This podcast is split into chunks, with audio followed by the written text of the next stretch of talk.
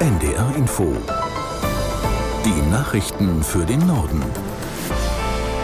Um 15.30 Uhr mit Wolfgang Berger. Im Tarifstreit des öffentlichen Dienstes der Länder ist eine Einigung erzielt worden. Arbeitgeber und Gewerkschaften verständigten sich in Potsdam darauf, die Entgelte stufenweise anzuheben. Aus der NDR Nachrichtenredaktion Wolfram Dietrich. Die dritte Verhandlungsrunde heute brachte den Durchbruch. Es gibt stufenweise mehr Geld.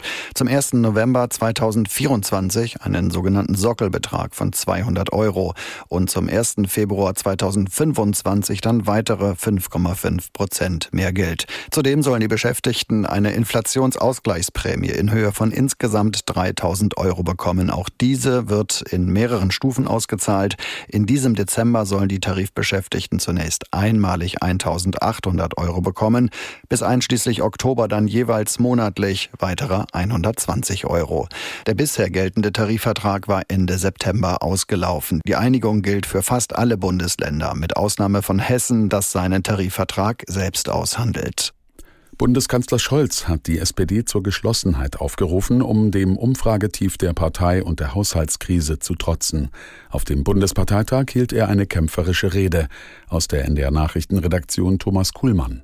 Fünf Minuten Standing Ovations für Olaf Scholz nach der Rede, nachdem er 50 Minuten lang die sozialdemokratische Seele gestreichelt hatte.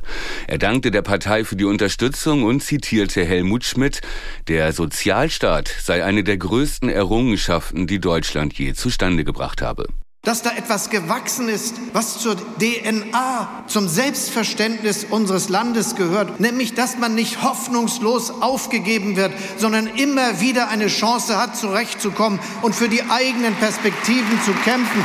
Das ist doch eine Grundlage unseres Wohlstands.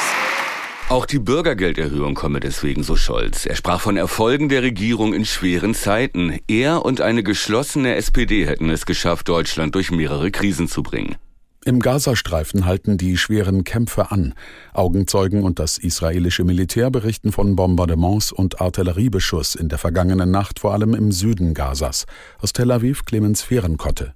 Ein israelischer Brigadegeneral erklärte in einer Videobotschaft aus Khan Yunis, dass seine Einheiten von Haus zu Haus und von Tunnelschacht zu Tunnelschacht kämpfen würden. Unterdessen erklärte das UN-Büro für humanitäre Zusammenarbeit OCHA am Morgen, allein die Region um die südliche Stadt Rafah sei nahezu das einzige Gebiet im Gazastreifen, in dem die Verteilung von Hilfsgütern noch möglich sei. Der Vizechef des UN-Welternährungsprogramms, der schwedische Diplomat Saku, sprach bei einer Kurzvisite in Rafah gestern Japan von einer Zitat unhaltbaren Situation. Auf der Weltklimakonferenz wehrt sich die Organisation Erdöl exportierender Staaten OPEC gegen einen Beschluss zum Ausstieg aus fossilen Brennstoffen. Der Generalsekretär der OPEC forderte die Mitgliedstaaten in einem Brief auf, ein Veto gegen einen derartigen Passus einzulegen. Der Generalsekretär der Organisation argumentiert, wichtig sei die Verringerung der Treibhausgase, nicht die Auswahl der Energiequellen. Ein weltweiter Ausstieg aus der Kohle-, Erdgas- und Ölnutzung ist der Hauptstreitpunkt auf der Konferenz in Dubai. Die Europäische Union hat sich auf Regeln für den Umgang mit künstlicher Intelligenz geeinigt.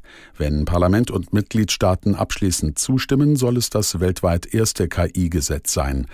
Aus der NDR Nachrichtenredaktion Christoph Johansen. Künstliche Intelligenz bezeichnet meist Anwendungen, bei denen eine Software große Datenmengen durchforstet und daraus Schlussfolgerungen zieht. Die Programme werden schon jetzt in vielen Bereichen eingesetzt.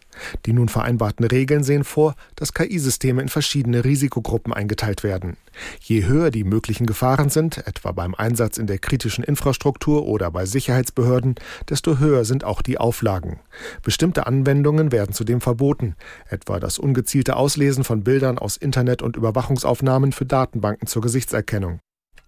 Der britische Premierminister Sunak gerät in der eigenen Partei wegen seiner Migrationspolitik unter Druck.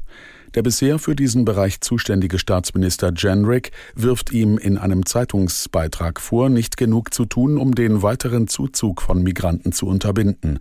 Jenrick war in der vergangenen Woche von seinem Amt zurückgetreten. Am Dienstag wird das Unterhaus über ein Gesetz beraten, das Ruanda zum sicheren Drittland erklärt. Der Plan der konservativen Regierung sieht vor, Menschen, die irregulär nach Großbritannien gekommen sind, nach Ruanda zu fliegen, wo sie dann Asyl beantragen können. Kritiker bemängeln, dass Ausnahmen von dieser Regelung möglich sein sollen. Das waren die Nachrichten.